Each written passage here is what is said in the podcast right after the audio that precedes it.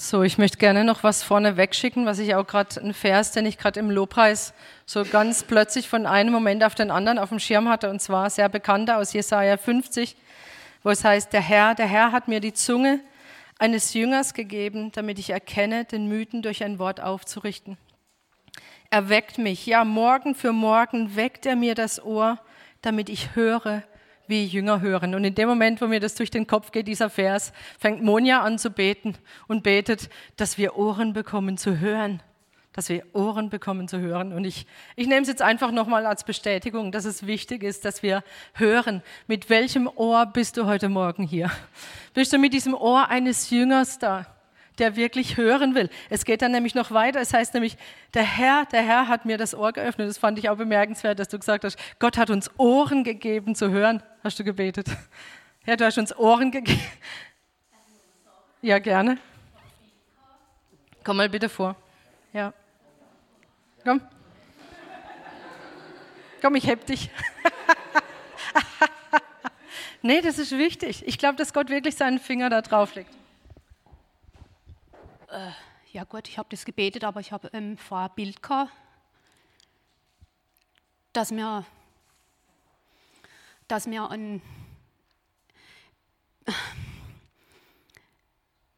bei Jesus am Herz, äh, wie soll ich es jetzt sagen, ich habe ein Bild gehabt, ja, oder waschen es mir alle, oder ich, dass ich bei Jesus am Herz mit meinem Ohr bin und dass nicht nur ich, sondern dass wir hören, was auch uns auf dem Herzen was er uns sagen will, wir hören. Er hat uns die Ohren geöffnet und aber auch ähm, wir sehen ihn, weil er uns die Augen auch geöffnet hat. Also ich habe das als Bild auch gesehen, halt, dass ich mit dem Ohr am Herzen bin. Oder halt mehr sind alle am Herzen. Normalerweise, ja.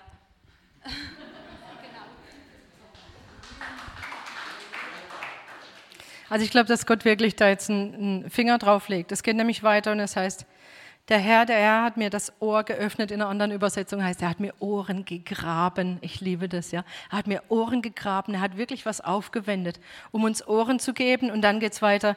Und ich, ich bin nicht widerspenstig gewesen, bin nicht zurückgewichen. Das ist dann eure Reaktion, eure Entscheidung. Was wollt ihr tun? Wollt ihr, wenn ihr Gott hört heute, dass ihr, dass ihr nicht widerspenstig seid, dass ihr nicht zurückweicht? Mit welchen Ohren seid ihr hier heute Morgen? Auch mit welchem Ohr in Bezug auf, ich, ich, wir, wir sagen es ja, ja immer wieder, nicht mit dem Appellohr, dass wir Gottes Wort hören und sagen, du sollst, du musst, du sollst jetzt wieder, sondern mit diesem Versorgungsohr Gottes, dass Gott sagt, das und das will ich tun und ich habe alles dafür getan, dass es geschehen kann. Ich habe die Ohren gegraben. Ich bin es, der dich versorgt, das zu tun, was ich dir aufgetragen habe.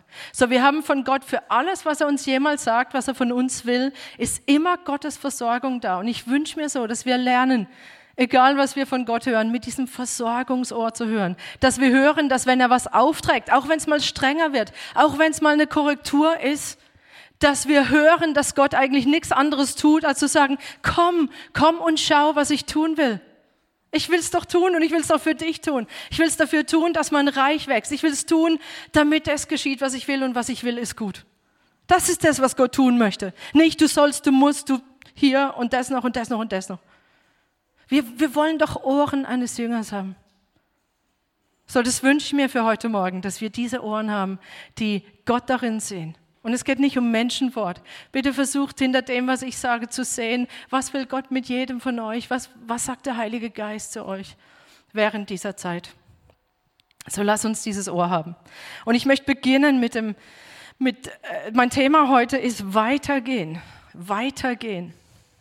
Und allein da kann jetzt schon Appell aufkommen, weitergehen, weiter, ja. Aber Gott ist kein Treiber.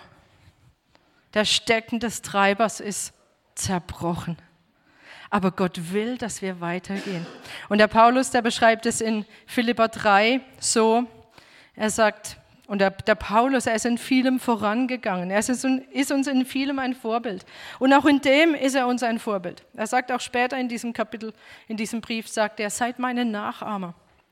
Und er sagt da, Philippa 3, Vers 12, ich will nicht behaupten, das Ziel schon erreicht zu haben oder schon vollkommen zu sein. Doch ich strebe danach, das alles zu ergreifen, nachdem auch Christus von mir Besitz ergriffen hat. Das ist jetzt die Übersetzung aus der neuen evangelistischen Übersetzung.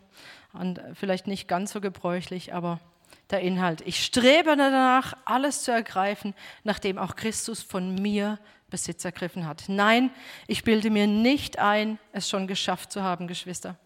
Aber eins steht fest. Ich vergesse das Vergangene. Ja, also ich schaue nicht nach hinten. Ich blicke nicht auf das, was vergangen ist, sondern ich schaue auf das, was vor mir liegt. Ich laufe mit aller Kraft auf das Ziel zu, um den Siegespreis zu gewinnen, zu dem uns Gott durch Christus Jesus gerufen hat. Weitergehen, auf das Ziel zulaufen. Ich vergesse das Vergangene und schaue auf das, was vor mir liegt. Und wir sehen, wie Gott am Wirken ist in dieser Zeit. Immer wieder, ja, wir haben das gesehen, wie wir, wir haben viel über Berufung gesprochen in letzter Zeit. Wir haben da, darüber gesprochen, wie Gott seine Braut vorbereitet, die Gemeinde vorbereitet für das, was kommt, dass wir gemacht sind für diese Zeit, für diesen Ort. Und wir wollen wirklich mit Begeisterung wirklich dieses Ziel vor Augen haben. Jesus nachfolgen, ihn anbeten, einfach voll dabei sein, in der Spur sein, damit er uns gebrauchen kann für seine Pläne und Ziele. Idealerweise wollen wir das. Aber das ist nicht bei jedem so und es ist nicht immer bei jedem so. Und darum geht es auch heute. Und ich mache das sehr selten, dass ich so aus einer eigenen Situation heraus ähm, über, ja, darüber spreche, auch in der Predigt. Aber ich habe den Eindruck, dass auch meine Situation oder auch das, das was, was Gott mir jetzt einfach gezeigt hat in dieser Situation, dass es gerade auch für einige hier wichtig ist. Ich habe das nochmal geprüft und ich glaube, dass einige an so einem Punkt stehen und deswegen möchte ich das auch tun. In letzter Zeit ähm, oder in den letzten Monaten hatte ich einige Phasen, in denen es sehr, sehr schwierig war für mich, wirklich Jesus auf diese Art und Weise nachzufolgen, die ich gerade benannt habe. Wirklich Widerstände, die ich schon lange nicht mehr so gehabt hatte. Ich, Gott hat mir eigentlich gezeigt, was der nächste Schritt wäre. Und irgendwie habe ich gemerkt, da kommt ein Widerstand. Ich, ich, ich hatte Momente, in denen ich gesagt habe, nee, ich, ich, ich kann nicht, ich, ich will nicht, ich kann nicht, ich will nicht weitergehen. Ja, ich kann nicht mehr. Es ist genug, genug. Ja, nicht noch, wei noch weiter. Obwohl das echt ein Witz ist, ja, wenn der Paulus sagt, ja, ich habe es noch nicht ergriffen und ich sage, wie noch weiter, haha. Und Gott hat gesagt, doch, ich möchte, dass du jetzt den nächsten Schritt machst, aber ich weiß, ich weiß, was das heißt. Und ich habe gesagt, mm, nein, nein, nein. Und ich war einfach müde. Ja, und manchmal habe ich gesagt, ah, ich kann nicht, nicht noch was, nicht noch was. Und ich habe angefangen zu bocken. Und ich habe angefangen zu sagen, nee, ich, ich, ich gehe da jetzt einfach nicht weiter. Ich mache einfach, mm, ja, sehe nichts, höre nichts. Ihr kennt die drei Affen, ja? Habe mich hingesetzt und habe gesagt, okay, dann, dann gucke ich da lieber nicht rein, weil dann könnte ich ja irgendwas hören, was ich nicht hören will. Ihr, ihr kennt es, oder? Oder bin ich alleine? Nee. Okay, ihr kennt solche Phasen. Und ich habe gesagt, Pause, Pause, ich will, ich will, wo ist dieser Pausenknopf, ja? Damit ich einfach mal, gerade mal an dem Punkt stehen bleiben und jetzt mal ein bisschen genießen, einfach gerade mal da sein. Und ich habe aber gemerkt, dass mich das, dass mich das zurücktreibt, dass mich das, es hat angefangen, dass plötzlich Gedanken da waren, die ich schon sehr lange nicht mehr hatte. Und dass plötzlich andere Dinge, Muster, Verhaltensmuster, irgendwas sich eingeschlichen hat. Ich habe mich dann immer wieder zur Ordnung gerufen und so, aber es war, es einfach sehr mühsam, sehr schwer. Und ich glaube, das ist auch die Situation von einigen hier. Zumindest weiß ich das auch aus Gesprächen. Vielleicht hat Gott dir was gezeigt, was du als nächstes tun sollst, ein Ziel, eine Aufgabe, aber du hältst zurück, weil du einfach spürst, es wird dein Leben ändern.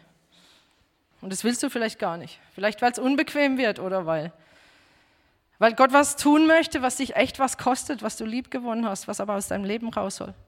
Du weißt es. Aber du sperrst dich. Und vielleicht ist da auch was, was du bereinigen sollst. Etwas, was Gott Entweder was du, was du getan hast, was bereinigt gehört, oder was Menschen dir getan haben, oder was Menschen Leuten getan haben, die dir sehr nahe stehen.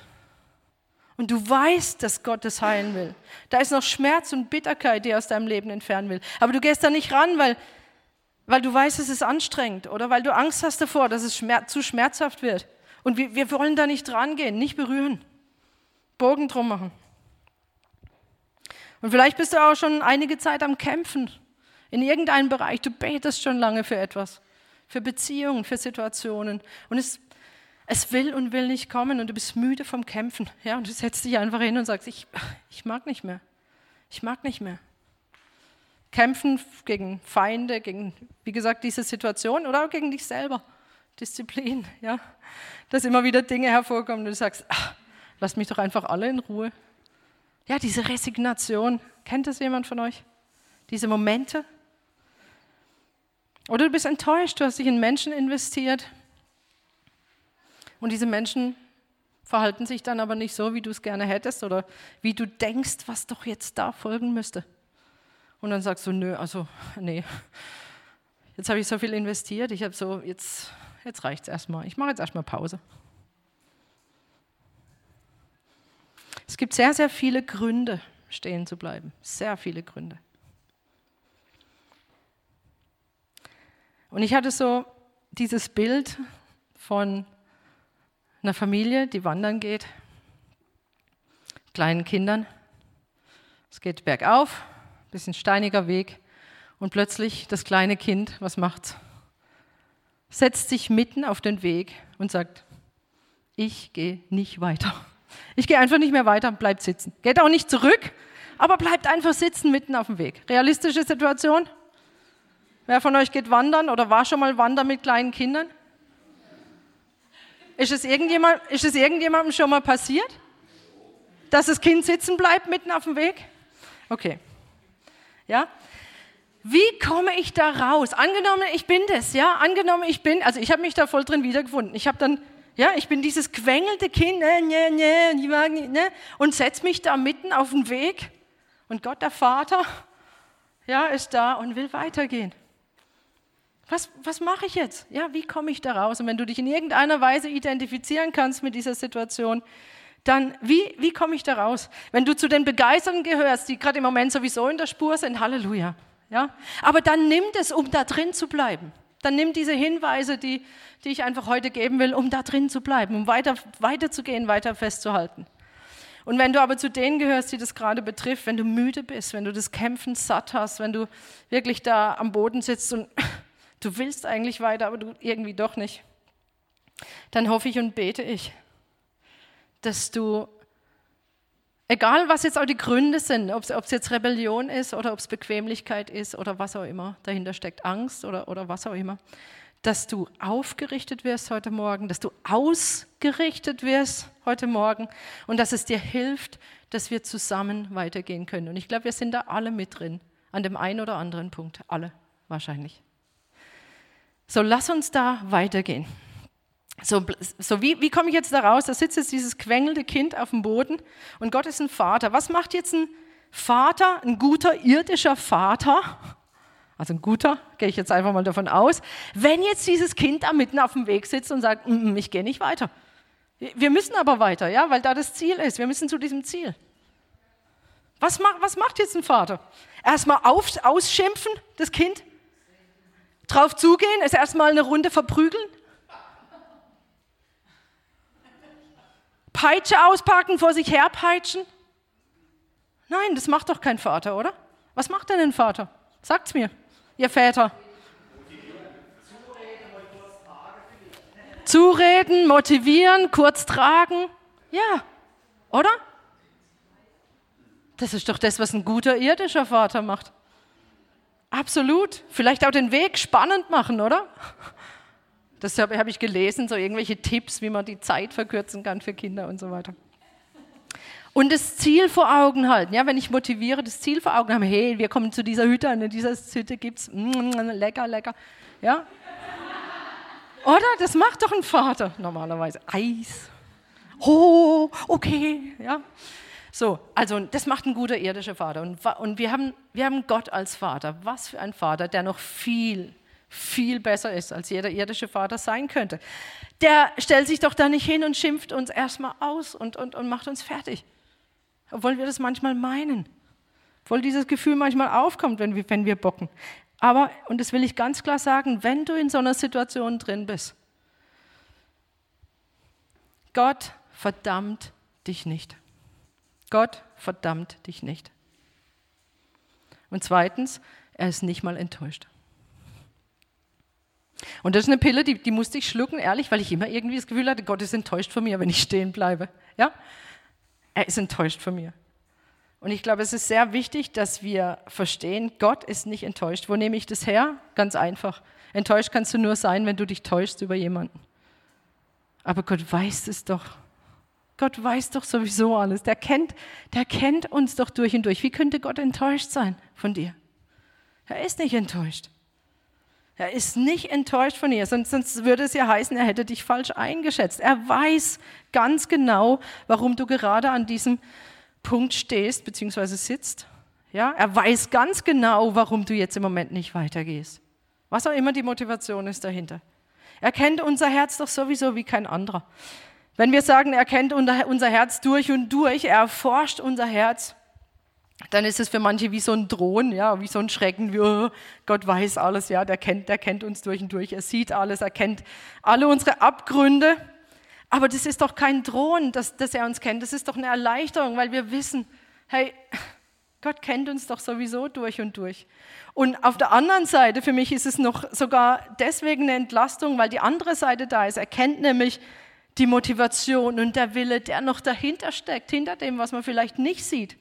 Das kennt er auch, meine tiefen Wünsche. Da, wo unser Herz uns verdammt oberflächlich, da blickt er dahinter und weiß, was wir wirklich wollen. Ihr kennt bestimmt diesen Vers aus 1. Johannes 3, Vers 19, 20, wo es heißt, daran erkennen wir, dass wir aus der Wahrheit sind und können vor ihm unser Herz überzeugen, dass, wenn unser Herz uns verdammt, Gott größer ist als unser Herz und er kennt alle Dinge. Wie oft habe ich diesen Vers schon gebetet? Und ich habe gesagt, okay Gott, das sieht jetzt so aus, als würde ich das wollen, aber eigentlich will ich ja was anderes. Und du weißt es. Und ich bin so froh, dass du das weißt. Wie oft habe ich diesen Vers schon gebetet? Ihr auch? Und gesagt, Gott, du weißt, ich, ich will das doch gar nicht. Ja, wenn ich in alte Verhaltensmuster falle, sag, du weißt genau, was ich eigentlich will. Ich will dich. Ich will doch dir folgen. Das will ich doch eigentlich. Du weißt es. Du weißt es. Und wenn wir dann verstehen, dass Gott nicht enttäuscht ist, weil er uns sowieso durch und durch kennt, dann, dann hört auch dieses fromme Versteckspiel auf. Wir müssen Gott nichts vormachen, wir können Gott nichts vormachen. Wir können ihm doch nichts vormachen. Und deshalb können wir auch gleich aufrichtig vor ihm sein und zu ihm rennen. Wieso, ich meine, Adam hat es schon gemacht, ja, wieso versteckt man sich vor Gott? Das ist so, sowas von sinnlos. Ja, wenn, wenn ich irgendwo nicht in der Spur bin, ich versuche Gott irgendwie zu umgehen, das ist sowas von sinnlos, weil er kennt uns doch, er weiß doch, er sieht uns doch. Wir können doch aufrichtig direkt zu ihm kommen, weil wir wissen, was er für ein Vater ist, nämlich dieser gütige Vater und der, der gerne vergibt, wenn wir bekennen. Und Gott liebt Aufrichtigkeit. 1. Chronik 29, 17 heißt es, ich weiß, mein Gott, dass du das Herz prüfst. Also sprich, alles kennst, auch jeden Abgrund und dass Aufrichtigkeit dir gefällt. Wir wollen aufrichtig sein vor Gott. Und so können wir auch wirklich das zu ihm sagen, wenn wir da sitzen, wenn wir nicht weitergehen, wenn wir Stillstand haben in unserem Leben, dass wir sagen, okay Gott, so sieht es bei mir gerade aus. Ich will nicht, aber du weißt, dass ich eigentlich doch will. Aber ich, da ist diese eine Sache, ich, ich, ich traue mich da nicht weiterzugehen oder ich will nicht weitergehen oder es kostet mich zu viel. Ich, ich kann diese ganzen Dinge, die bei mir sind, kann ich ihm doch sagen. Und damit beginnt's. Man nennt es auch Bekenntnis.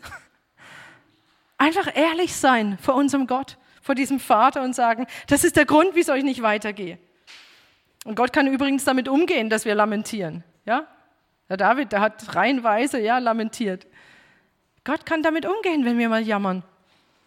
Ich hatte dann so diesen Eindruck, wie ich da sitze und so, nye, nye, nye, nye, und Gott guckt so richtig so mit einem gütigen, mitleidigen Blick, so im Sinn von bist bald fertig. aber voller Liebe, weil er genau weiß, was da abgeht, weil er genau weiß, was in meinem Herzen abgeht. Und so ist es auch bei dir. Er weiß genau, was in deinem Herzen abgeht. Wir müssen ihm doch nichts vormachen. Und dann, dann geht es aber weiter. Gott will nicht, dass wir da sitzen bleiben. Und jeder irdische Vater macht das auch nicht mit seinem Kind im Sinn von, obwohl ich das manchmal so als Drohung höre, ja gut, dann bleibst du halt sitzen, wir gehen schon mal. Ja, soll man nicht machen übrigens, als mit Kindern. Aber der Vater, er will nicht, dass wir da sitzen bleiben. Nur weil Gott uns versteht, warum wir sitzen bleiben, heißt nicht, dass er es gut findet oder dass er es dabei belässt sondern dann fängt er an, genau diese Dinge zu tun, uns zu rufen, uns zu verschiedene Dinge zu zeigen. Warum? Wenn er das Kind sitzen lässt, dann ist das Kind in Gefahr. Es ist alleine, es ist anfällig für was auch immer, welche Gefahr da auf das Kind lauert. Und genauso ist es eigentlich auch im geistlichen Sinne. Stillstand. Ist denn Stillstand Gefahr, wenn ich stehen bleibe? Ist es wirklich so? Ich mag eigentlich keine so frommen Sprüche, ich bin da sogar eher allergisch dagegen und vielleicht habt ihr den einen schon gehört, ja, Stillstand ist Rückschritt. Schon mal gehört? Stillstand ist Rückschritt. Ja, das sind diese frommen Phrasen, aber ganz ehrlich, das stimmt. Der stimmt. Das stimmt einfach, ja. Stillstand ist Rückschritt, das ist wahr. Rein menschlich neigen wir manchmal dazu, Stillstand zu rechtfertigen im Sinne von, ja, ich gehe ja nicht zurück, ich gehe ja immerhin nicht rückwärts. Ja? Oder ich gehe nicht dahin, wo ich vorher war und ich behalte ja das, was ich habe. Und vielleicht vergleicht man sich sogar mit, mit früher. Ja, immerhin bin ich nicht da, wo ich schon mal war und so. Oder man vergleicht sich mit anderen. Na, immerhin bin ich doch schon mal eigentlich ganz, ganz reif. Oder so. Aber eigentlich ist es eine Täuschung. Es ist eine Täuschung, wenn ich, wenn ich mir vormache und sage, ja, zurückgehen wäre schlecht, aber wenn ich jetzt einfach nur mal bleibe, dann dann schade ich ja zumindest niemandem. Täusch dich nicht. Das schadet dir. Und es schadet vielleicht sogar auch anderen, da kommen wir vielleicht später nochmal dazu. Stillstand ist nicht neutral. Stillstand ist nicht neutral. Und bei Gott gibt es auch keinen Stillstand. Schon mal überlegt? Bei Gott gibt es nie Stillstand. Doch, einen Stillstand gibt es. Einmal heißt es, die Sonne stand still zu Gibeon ähm, ein einziger, aber das war natürlich Gottes übernatürliches Eingreifen, wo er gesagt hat, der Sonne, sie soll stehen bleiben, als der Josua ihn darum gebeten hatte für eine Schlacht. Ansonsten sehen wir auch in der Natur niemals Stillstand. Wenn irgendwelche Biologen da sind, die mich des Gegenteils, das Gegenteil beweisen können, dann dürft ihr euch gerne nachher bei mir melden. Aber meines Wissens gibt es niemals Stillstand, sondern nur Wachstum. Und das, was nicht mehr wächst, das ist entweder tot oder dabei zu sterben. Wenn es nicht weitergeht, wenn es kein Wachstum mehr gibt, dann ist es entweder tot oder dabei zu sterben. Und, und wie, wie, vielleicht eine Sache noch wichtig, das Gegenteil von Stillstand ist nicht Aktionismus. Da kann man jetzt wieder auf der anderen Seite runterfallen. Es ist nicht Aktionismus und Treiben und boah, ich mache, ich mache, ich mache, sondern das Gegenteil von Stillstand ist Wachstum. Und Wachstum kann auch manchmal verborgen geschehen. Ja, wenn ich in die Natur schaue im Winter, da sehe ich nicht viel, aber da passiert doch was, oder? Passiert was im Boden. Das heißt, Wachstum ist ja nicht immer sofort nach außen sichtbar, aber es geschieht etwas. Es ist kein Stillstand da. Deswegen, wir wollen, Aktionismus wollen wir auch nicht. Ja? Wir, wollen, wir wollen Wachstum, auch hier in der Gemeinde, wir wollen Wachstum, auch wenn es im Verborgenen geschieht, aber es soll wachsen, aber keinen Aktionismus. Und Stillstand ist deswegen nicht neutral und einfach nur eine Pause, weil, weil Stillstand und Stehenbleiben immer was mit Rebellion gegenüber Gott zu tun hat, beziehungsweise mit Ungehorsam gegenüber Gott. Weil Gott will, dass wir wachsen. Wir, lesen das auch im Neuen Testament immer wieder. Wachst. Ja, wachst. Wachst zu dem hin, der das Haupt ist. Also hat immer auch was mit Ungehorsam und Rebellion zu, zu, zu tun, oft aus irgendeiner undefinierbaren Angst heraus, was eigentlich nichts anderes ist als, als mangelndes Vertrauen Gott gegenüber. Weil wenn er sagt, ich soll gehen, dann hat er, und ich glaube, ja, dann hat er doch diese Dinge schon vorbereitet.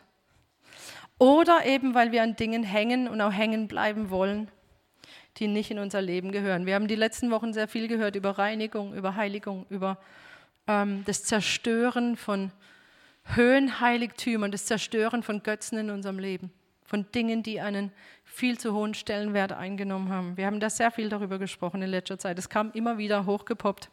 Auch ähm, Vergebung, ja, wo Unvergebenheit ist, Dinge zu bereinigen. Da, wo Hass ist, wo, was mit der Vergangenheit zu tun hat, wirklich endlich hinzugehen und zu sagen, und jetzt ist Stopp. Immer wieder haben wir davon gehört und ich glaube, es ist wirklich, es ist wirklich Zeit, weil die Konsequenzen davon fatal sind, wenn wir uns nicht, wenn wir da nicht rangehen.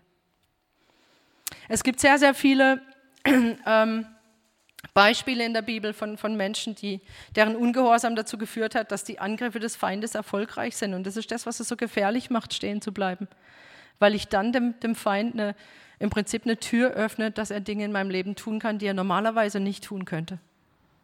Und wir haben viele Beispiele. Es, es, es führt jetzt zu weit, wenn ich diese ganzen Beispiele aufzählen würde. Ich denke, einige werden euch selber einfallen. Ich werde jetzt besonders den Elia nehmen, weil einfach Klaus vorhin diese Geschichte von Elia gebracht hat. Ja, Elia, der wirklich ganz gewaltig Gott erlebt. Gott zeigt sich, macht eine Machtdemonstration gegen diese Balspriester, beziehungsweise vor, vor den Augen der Balspriester, worauf diese Balspriester sterben müssen. Er erlebt Gott auf ganz gewaltige Weise. Und was passiert kurze Zeit danach? Isabel kündigt an, dass sie ihn verfolgen will. Und was macht er? Er rennt nimmt die Beine in die Hand, rennt, rennt in die Wüste, setzt sich unter einen Ginsterbusch und will sterben. Kurz nach dieser Machtdemonstration. Und das ist jetzt für mich echt so ein Beispiel von jemand, der voll im Saft steht und plötzlich kommt diese Phase und ich mag nicht mehr. Und er sagt es auch noch, ja, er sitzt unter diesem Ginsterbusch und sagt, es ist genug, sagt er zu Gott. ist eigentlich schon krass, ja. Er sagt, es ist genug, lass mich sterben, lass mich hier einfach sterben. Er sagt, ich, ich wünschte sterben zu können, nimm mein Leben hin. Und dann, wir wissen, was passiert. Gott versorgt ihn trotzdem. Er lässt ihn nicht einfach da sitzen. Ja? Und er versorgt ihn, er, er gibt ihm Essen. Was für ein Vater. Ja? Er gibt ihm Essen. Und er schickt ihn an den Berg Horeb in diese Begegnung. Aber er sagt auch, was tust du hier? Was tust du hier? Das ist doch nicht dein Platz. Was tust du hier? Und wir wissen auch, und das ist eigentlich das Tragische, dass er danach auch diesen Auftrag, diese Berufung als Prophet, dass das weitergegeben wird an Elisa. Ich weiß nicht, ob das sonst der Zeitpunkt gewesen wäre. Aber Elia, er hört an diesem Moment auf. Oder David, ihr wisst, er war nicht an seinem Platz. Das heißt, es war die Zeit, in der die Könige mit dem Heer ausrücken, in der, in der die Könige auf dem Feld sind. Der David, der bleibt zurück in Jerusalem. Er ist nicht an seinem Platz. Und was passiert? Oh, Bathseba. Ja, und er sieht etwas und er handelt. Und wir wissen, es führt zu Ehebruch. Er lässt sich dazu hinreißen und schließlich sogar zu Mord, um diesen Ehebruch zu vertuschen. So, wir sehen, stehen bleiben, nicht an diesem Platz zu sein. Es öffnet die Tür für Angriffe, die unter Umständen erfolgreich sind. Wir lesen das auch immer wieder in den, äh, im Neuen Testament. Seid wachsam, seid wachsam. So stehen bleiben. Ich, ich kann nicht neutral auf Halte leben mit Jesus. Kann ich nicht. Es geht nicht. Aus dem Speicher Dinge abrufen, sondern Stillstand wird immer Rückschritt sein. Ein gefährlicher Rückschritt, weil er dem Feind in unserem Leben auf irgendeine Weise Raum gibt. Aber das muss nicht so sein. Und ich bin sicher, der Elia hatte Möglichkeit umzukehren, weil Gott hat zu ihm gesagt, hey, was tust du hier? Und er hat lamentiert. Gott hat ihn ein zweites Mal gefragt, er hat aber wieder genau das Gleiche gesagt. Aber ich glaube, wir können umkehren. Wir können, wenn Gott uns darauf aufmerksam macht, eben nicht, was habe ich vorhin gelesen, nicht widerspenstig sein, nicht zurückweichen, sondern sagen, okay Gott, wenn du, wenn, wenn du das sagst, und damit beginnt es, dass ich sage, okay Gott, es beginnt mit Kapitulation Gott gegenüber. Es beginnt, beginnt mit Umkehr, Buße. Ich sage, okay, du bist Gott, ich bin nicht Gott. Damit beginnt es. Und dann kann ich, selbst wenn ich da sitze, kann ich sagen, okay, ich kehre um und ich gehe weiter. Und das ist das, was, was Gott wirklich zu uns heute Morgen sagen will. Wenn du an irgendeinem Punkt stehen geblieben bist, da ist dieser Gott, der gnädig ist, der dich nicht ausschimpft und erstmal fertig macht, sondern der sagt, komm, ich vergebe dir, aber jetzt gehen wir weiter. Aber jetzt gehen wir weiter. So, und was kann ich jetzt tun? Was motiviert mich weiterzugehen? Oder wie motiviert mich Gott weiterzugehen?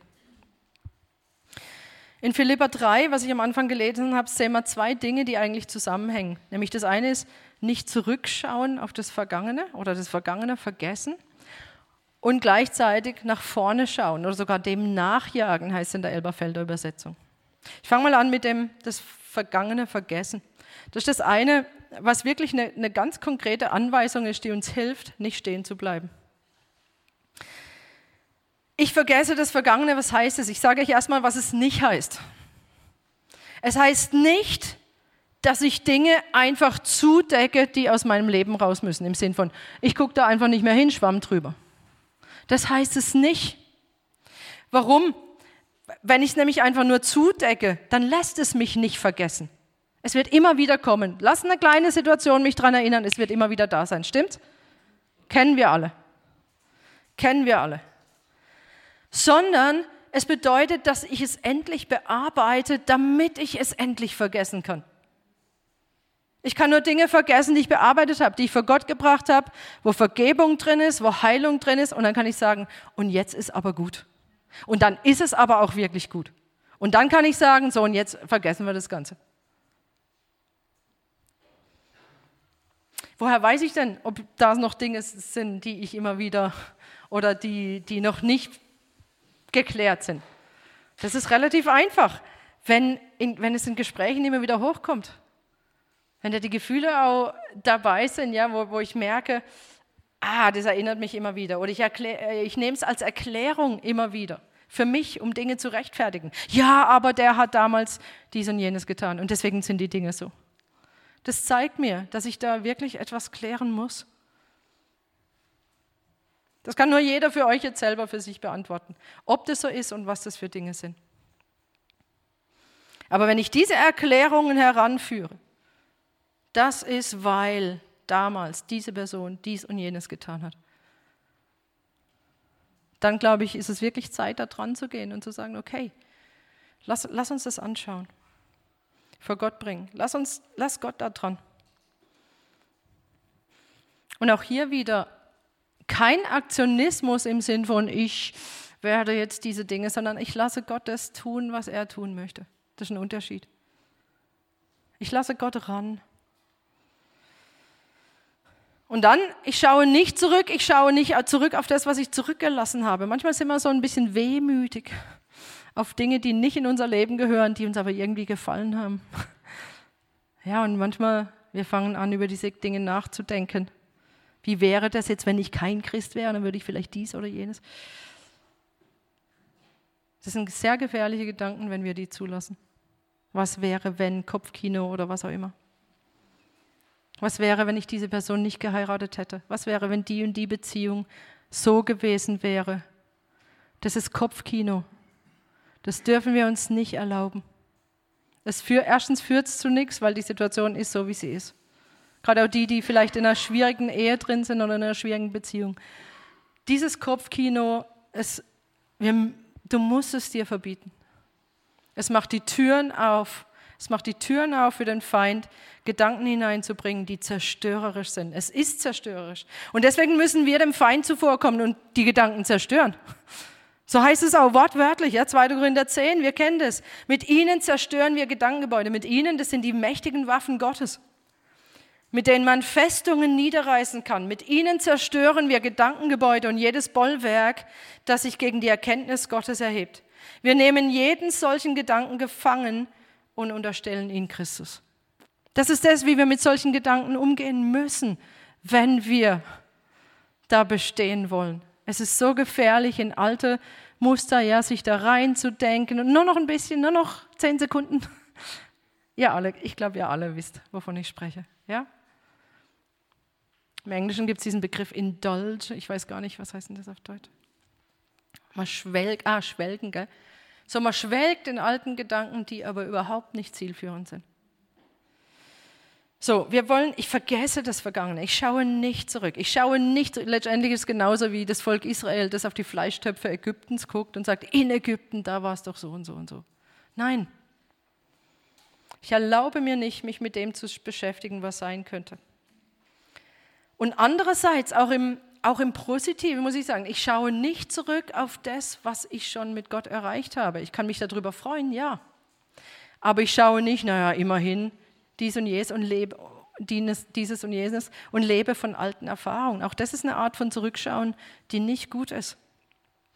Also ich verlasse mich nicht auf das, was Gott in meinem Leben schon gewirkt hat, sondern ich verstehe, dass Gott immer noch wirkt und Neues wirken will. Er will doch immer wieder Neues tun. Er, er, macht doch Neues mit uns. Er will doch Wachstum. Er will doch, dass wir jeden Tag dieses Ohr eines Jüngers haben. Jeden Tag wirklich verstehen, was Gott tun möchte. So lass uns nicht zurückschauen auf die guten Sachen, schon zurückschauen und uns freuen, aber es hat das Volk Israel auch gemacht. Ja, sie hatten diese Jahrestage, haben sich daran erinnert, was hat Gott Gutes getan. Das sollen wir natürlich tun, ja. Vergiss nicht, was er dir Gutes getan hat. Aber nicht im Sinne von, naja, er hat ja das alles schon getan und jetzt lebe ich von diesem Speicher. Das ist nicht das Leben mit Gott, nicht Leben mit einem Gott, der lebendig ist, sondern Jesus sagt, mein Vater wirkt bis jetzt und ich wirke, Johannes 5. Mein Vater wirkt bis jetzt und ich wirke. Das ist eine Zeitform. Ich bin dabei zu wirken. Die haben wir im Deutschen leider nicht. Ja? Ich bin dabei zu wirken. Ich bin doch dabei zu wirken. So geh mit mir da. Geh mit mir weiter. Und dann nicht nur, ich vergesse, was vorne ist, sondern ich schaue auf das, was vor mir liegt. Da gibt es sehr, sehr verschiedene Arten, nach vorne zu schauen. Und ich will die, ich will die mit euch anschauen. Nämlich das eine ist, die eigene Berufung zu sehen. Ja, in dem Moment, wo ich da sitze, halte ich mir vor Augen. Das ist eine eine, eine, eine Strategie, die muss ich mir aneignen, mir vor Augen halten, was hat Gott mit meinem Leben vor, was tue ich hier, ja? So wie Gott zu Elia sagt, was tust du hier, ja? Dass Gott zu mir, was tust du hier? Ich habe doch eine Berufung für dich. Erstens, ich habe dich ergriffen. Haben wir gerade gelesen in Philippa 3. Ich habe dich doch ergriffen. Ich habe dich gerettet. Ich habe dich nicht gerettet, damit du da sitzt mitten auf dem Weg. Ich habe dich zur Freiheit befreit. Ich habe doch was mit dir vor. So, lass uns die Berufung anschauen. Er hat uns befreit zu einem Ziel. Johannes 15, nicht ihr habt mich erwählt, sondern ich habe euch erwählt und euch dazu bestimmt, dass ihr hingeht und Frucht bringt und eure Frucht bleibt.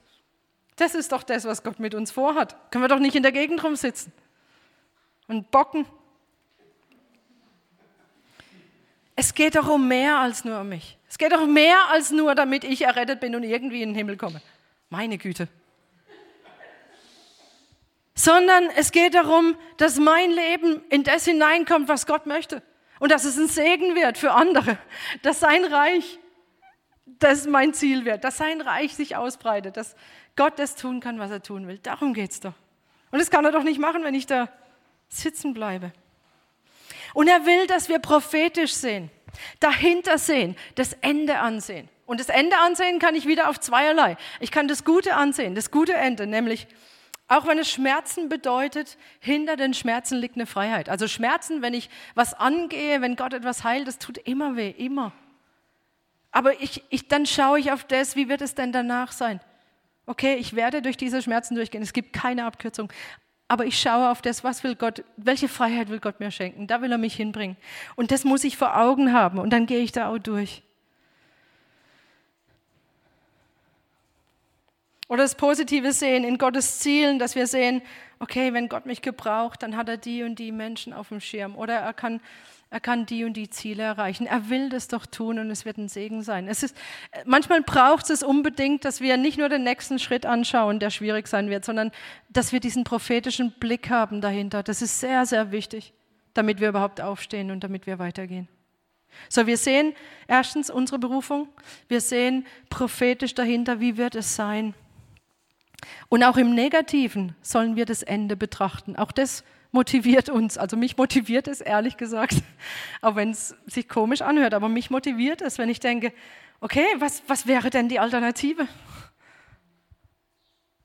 Und das stellt mich manchmal sehr, sehr schnell wieder her. Und eine Sache, die möchte, wenn ihr an, an diesem Punkt seid, die möchte ich euch wirklich ans Herz legen. Ein Psalm, der mir immer wieder hilft und mich wirklich settelt, ähm, mich immer wieder ähm, ähm, gründet, also immer wieder zurückbringt auf diesen, auf diesen festen Boden, das ist der Psalm 73. Der Psalm 73 ist dieser Psalm, wo, wo der Asaf ähm, auf die Gottlosen und schaut, meine Güte, haben die ist gut. Ich, ich, ich wirke mir hier einen ab und schau dir die mal an. Ja? Also er ist wirklich in so einer Situation wie ein bockiges Kind, sitzt da auf dem Weg und sagt, oh, ja, schau dir die an. Und wenn ihr in so einer Situation seid, mir hilft er. Ich will jetzt einfach Auszüge davon lesen. Und ich glaube, das ist gut, wenn ihr in so einer Situation das euch immer wieder herholt. Wie gesagt, mich motiviert es, ja. Aber ich, ich wäre fast gestolpert, Vers 2. Oder nee, Vers 1. Ich weiß, Gott ist gut zu Israel. Ja, das wissen wir. Wir verwerfen ja unseren Glauben nicht, wenn wir da sitzen, stimmt. Ja, wir sagen, wir wissen ja, dass du gut bist. Aber, aber ich, ich wäre fast gestolpert, um ein Haar wäre ich gestürzt. Ich, als ich sah, wie gut es den Gottlosen ging, ja, wurde ich selbst auf die Maulhelden neidisch. Sie leiden keine Qualen. Sie sind gesund und wohlgenährt. Sie sind frei von den Lasten gewöhnlicher Menschen und werden nicht mit den anderen geplagt. Nja, nja, nja, nja. Hört ihr es? Ja? Und dann Vers 10, darum läuft selbst Gottes Volk ihnen nach. Das ist eigentlich krass, was da steht. Darum läuft selbst Gottes Volk ihnen nach und lauscht begierig auf ihr Geschwätz. Ist das bei uns auch so, dass wir manchmal begierig lauschen und sagen, oh, das, das und das wäre schon. Ha? Gott merkt ja doch nichts, sagen sie. Wie will der Höchste das wissen? Also das denken wir natürlich nicht, weil wir wissen natürlich, dass Gott alles weiß, aber irgendwie denken wir es doch. ja, jetzt komm. Nee, nee. Aber das sind die, die Gott verachten, Vers 12. Und dann geht es weiter, dann kommt diese Wendung. Vers 16, da dachte ich nach, Halleluja, da dachte ich nach, um das zu begreifen. Es war eine große Mühe für mich, bis ich in Gottes Heiligtum ging und dort ihr Ende bedachte. So, das sind zwei Dinge drin und die möchte ich uns so sehr ans Herz legen, wenn wir in so einer Situation sind. In Gottes Heiligtum gehen heißt in seine Gegenwart, mit Gott über diese Dinge reden. Und dann, jetzt kommt dieser Blick, Augen. Übrigens fällt euch auf, es geht um Ohren, um Augen, um geöffnete Augen zu haben, auch hier. Ja? Ohren und Augen. Um zu sehen, ihr Ende zu sehen. Und dann geht es nämlich weiter. Du stellst sie auf rutschigen Grund äh, und stürzt sie in ihr Verderben. Ja? Ganz plötzlich nehmen sie ein Ende mit Schrecken.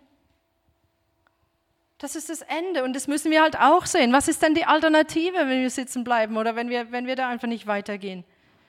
Dann wird das Verderben das, das Ende sein. Und dann 21, als mein Herz verbittert war und ich stechenden Schmerz in den Nieren verspürte, da war ich dumm und ohne Verstand, wie ein Stück Vieh stand ich vor dir. Also ich realisiere, wie dumm das eigentlich ist, ja, da stehen zu bleiben und dieses andere zu wollen. Doch jetzt bin ich immer bei dir. Und jetzt kommt ein Schluss, jetzt kommt eine Entscheidung. Doch jetzt bin ich bei dir. Du hältst mich an der rechten Hand. Mit deinem Rat leitest du mich und nimmst mich am Ende in Ehren auf. Und wenn er sagt, du hältst mich an der rechten Hand, da sehe ich diesen Vater, wie er dieses Kind aufhebt und sagt, komm, komm, wir gehen weiter. Ja? Und nimm das Kind an der Hand.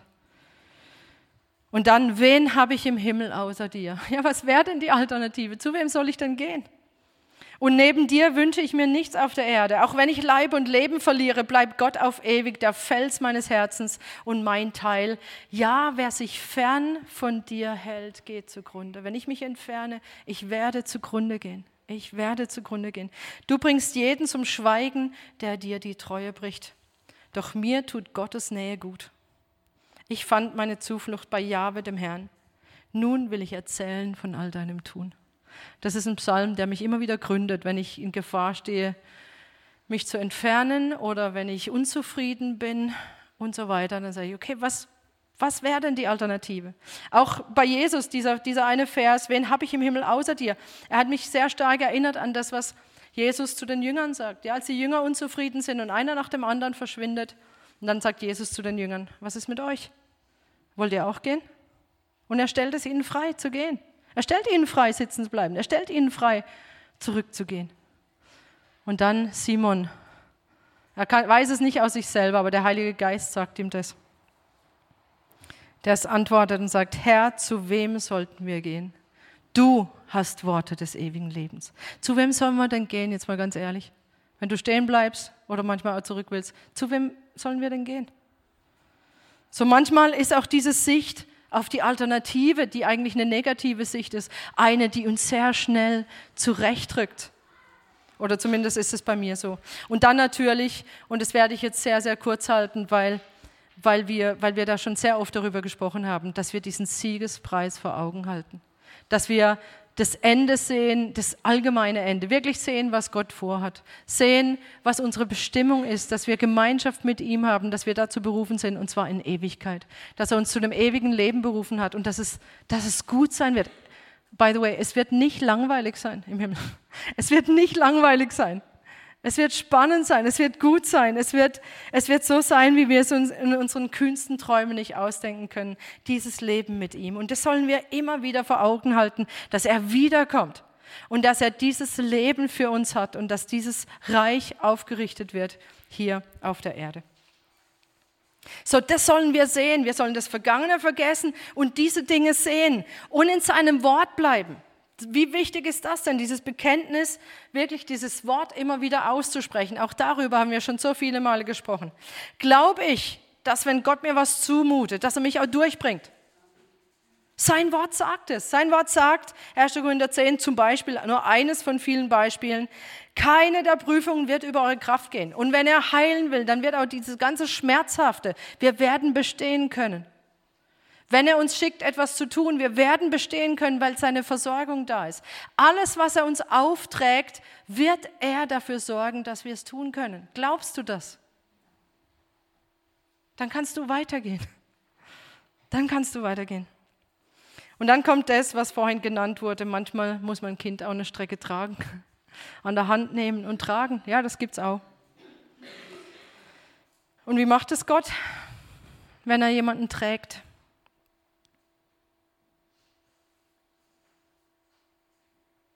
Wie kann Gott uns denn tragen für eine Weile?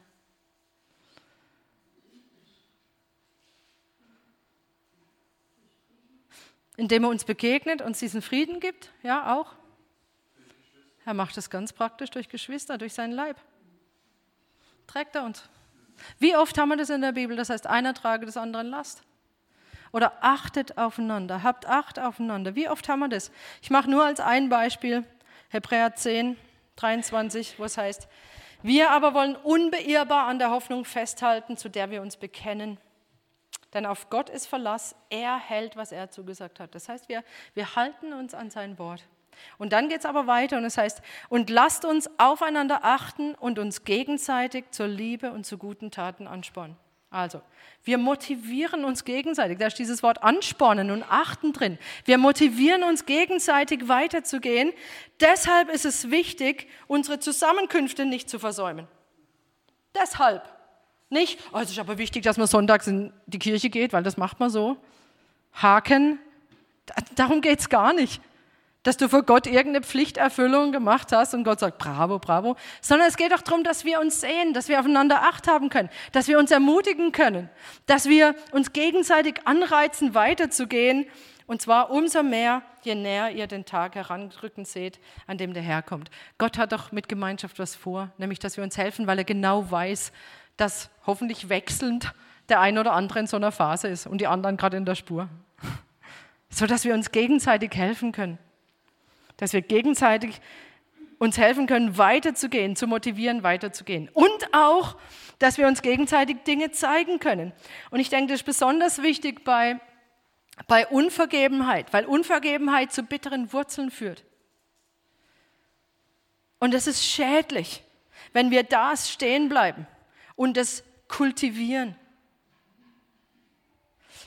Im gleichen Brief, zwei Kapitel weiter, heißt es, und achtet darauf, dass nicht jemand an der Gnade Gottes Mangel leidet. Eigentlich heißt es, dass niemand zurückbleibt an der Gnade Gottes. Also sprich, die Gnade Gottes nicht ranlässt an manche Bereiche.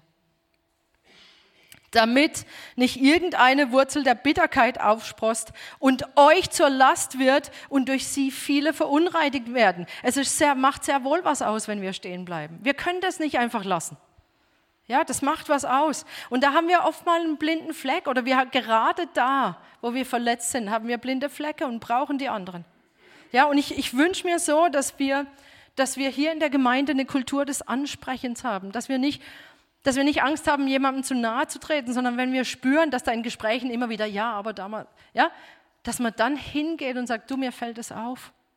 Nochmal, das ist keine Anklage, aber mir fällt das auf, ist da noch was? Und dann wirklich darauf zu reagieren und nicht gleich zu verwerfen, nur weil es mir selber nicht bewusst ist. Wir sind so geschickt darin, solche Dinge zu verbergen, unbewusst. Nicht verwerfen, wir haben vorhin gesungen, heil mein Herz und lass Verborgenes für mich sichtbar sein. Lass Verborgenes für mich sichtbar sein. Wir hätten es doch schon lange geregelt, wenn es wirklich so sichtbar für uns wäre, oder? Und deshalb gebraucht oft auch Geschwister dazu, uns auf Dinge aufmerksam zu machen. Und ich wünsche mir, dass wir das nicht verwerfen, sondern dass wir verstehen, dass wir alle, und zwar alle, alle eingeschlossen, dass wir blinde Flecke haben und dass Gott uns dazu gebraucht, dass wir einander helfen können, in der Gemeinschaft da weiterzugehen. Nochmal, wir, wir dürfen da nicht stehen bleiben. Deshalb nochmal Philippa 3 jetzt mit dem, was wir gehört haben. Lass uns das nochmal, lass uns diesen Vers einfach nochmal anschauen und vor allem diese zwei Aussagen in, in 12 und 13 und 14. Ich strebe danach, das alles zu ergreifen, nämlich alles, was Jesus für mich hat. Ich strebe danach, alles zu ergreifen, nachdem oder auch weil Christus von mir Besitz ergriffen hat. So, ich halte nicht zurück. Und es kann jetzt auch eine Entscheidung von dir sein. Oder ich wünsche mir, dass eine Entscheidung von dir ist, dass du sagst, ich mache mich da eins mit Paulus. Ich will, ich will sein Nachahmer sein. Ich will das. Das ist jetzt jedem von euch überlassen, wie er jetzt auf dieses Wort von Gott reagiert. Und dann weiter. Eins aber steht fest, ich vergesse das Vergangene und schaue auf das, was vor mir liegt. Ich laufe mit aller Kraft auf das Ziel zu, um den Siegespreis dort oben zu gewinnen, zu dem uns Gott durch Christus Jesus gerufen hat. Und Herr, ich danke dir so, dass du dieser herrliche, wunderbare, liebende, gnädige Vater bist, der du bist. So unglaublich, wie wir es uns nie im Leben vorstellen könnten. Der Gott, der uns nicht fertig macht, nicht mit der Strafkeule auf uns wartet, sondern der wartet, bis wir sehen. Der wartet, bis wir hören.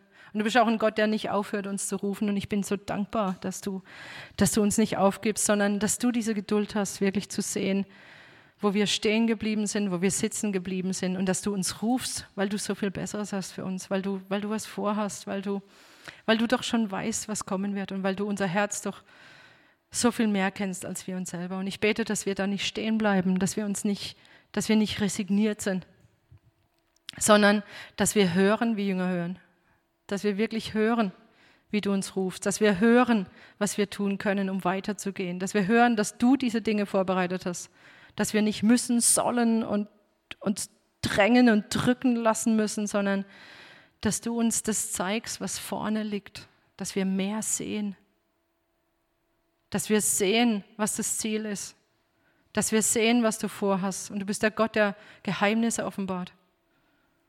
Und ich bete, dass wir mehr Einblick bekommen, dass wir mehr Einblick bekommen, wer du bist, dass wir mehr Einblick bekommen in deine Ziele, dass es uns, dass es uns für uns was wird, was ja begehrenswert ist, was wir wollen.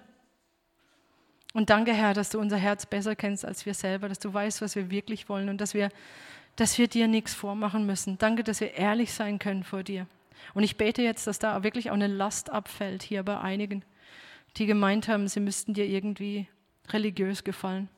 In Jesu Namen gebiete ich diesem Geist der Religiosität zu gehen. In Jesu Namen gebiete ich diesem Geist der Religiosität zu gehen. Herr, ich danke dir, dass wir vor dir als freie Kinder kommen können, weil wir wissen, dass dein Blut Jesus ausreicht dass es ausreicht für alles, was wir je tun müssten in unserem Leben. Und danke, Herr, dass du uns rufst, dass du so gute Dinge für uns vorbereitet hast. Und ich bete, dass jetzt auch Augen geöffnet werden dafür. Für das, was dahinter liegt, für das, was du tun willst, bei jedem Einzelnen, was auch immer das sein mag. Und dass du jetzt genau die aufrichtest, die müde geworden sind, die resigniert sind, dass du sie aufrichtest und dass neue Kraft kommt durch deinen Heiligen Geist. Heiliger Geist, erfüllt du jetzt wirklich jeden hier, dass er, dass er in dieser Kraft weitergeht. So wie Elia, erfüllt von dieser Speise, die von dir kam, weiterging, um 40 Nächte und 40 Tage durchzulaufen. Ich danke dir, dass die Kraft deines Geistes in uns lebt, sodass wir laufen können. Dass wir, auch wenn der Weg nach oben geht und wenn er steinig ist, dass wir trotzdem laufen können, weil du der Gott bist, der in uns lebt. Und ich bete, dass diese Realität, diese Wahrheit immer mehr von unserem Besitz ergreift und dass wir anfangen, uns auf diese Kraft zu verlassen. Nicht unsere eigene, weil mit der können wir es tatsächlich nicht, da würden wir sitzen bleiben. Aber mit der Kraft, die von dir kommt, wir können. Wir können und wir sollen und wir dürfen weitergehen. Und so bete ich jetzt, dass, dass wir wirklich aus dieser Kraft schöpfen von dir Danke, dass du die Quelle des Lebens bist. Und wir wollen aufhören, aus anderen Quellen zu schöpfen, sondern zurückkehren zu dir, der Quelle des Lebens. Du bist unsere Kraft. Du bist unsere Stärke. Du bist der, zu dem wir wollen. Du bist der, zu dem wir gehören wollen und mit dem wir weitergehen wollen. Und so bete ich, Heiliger Geist, dass du einfach mit jedem jetzt auch weitermachst an der Stelle, was er verstanden hat von dir für sein persönliches Leben. Und danke, Herr, dass du jetzt auch jede Entscheidung siehst und jede Entscheidung begleitest und weiterführst und weiterrufst. Dafür danke ich dir. In Jesu Namen. Amen. Amen. Und ich lade euch ein, dass wenn ihr mit jemandem über etwas sprechen wollt, dass ihr das nachher auf jeden Fall tun könnt. Lasst Kuchen Kuchen sein. Ja? Lasst lass es nicht vorbeigehen, wenn du, wenn du merkst, da ist was, was während der Predigt auch hochkam. Ja, dann, dann klär das mit Gott, aber du darfst auch gerne die Geschwister in Anspruch nehmen. Nochmal, wir sind füreinander da. Das ist auch einer der Gründe, warum wir uns hier treffen. Auch zum Kaffee und Kuchen. Aber, aber vor allen Dingen, wenn wir füreinander da sein wollen. So, sprecht jemanden an von uns oder auch Geschwister, die ihr gut kennt, denen ihr vertraut. Ja, Macht es bitte und lass es nicht vorbeigehen, lass es nicht anstehen. Bleib nicht stehen. Geh weiter. Geh weiter.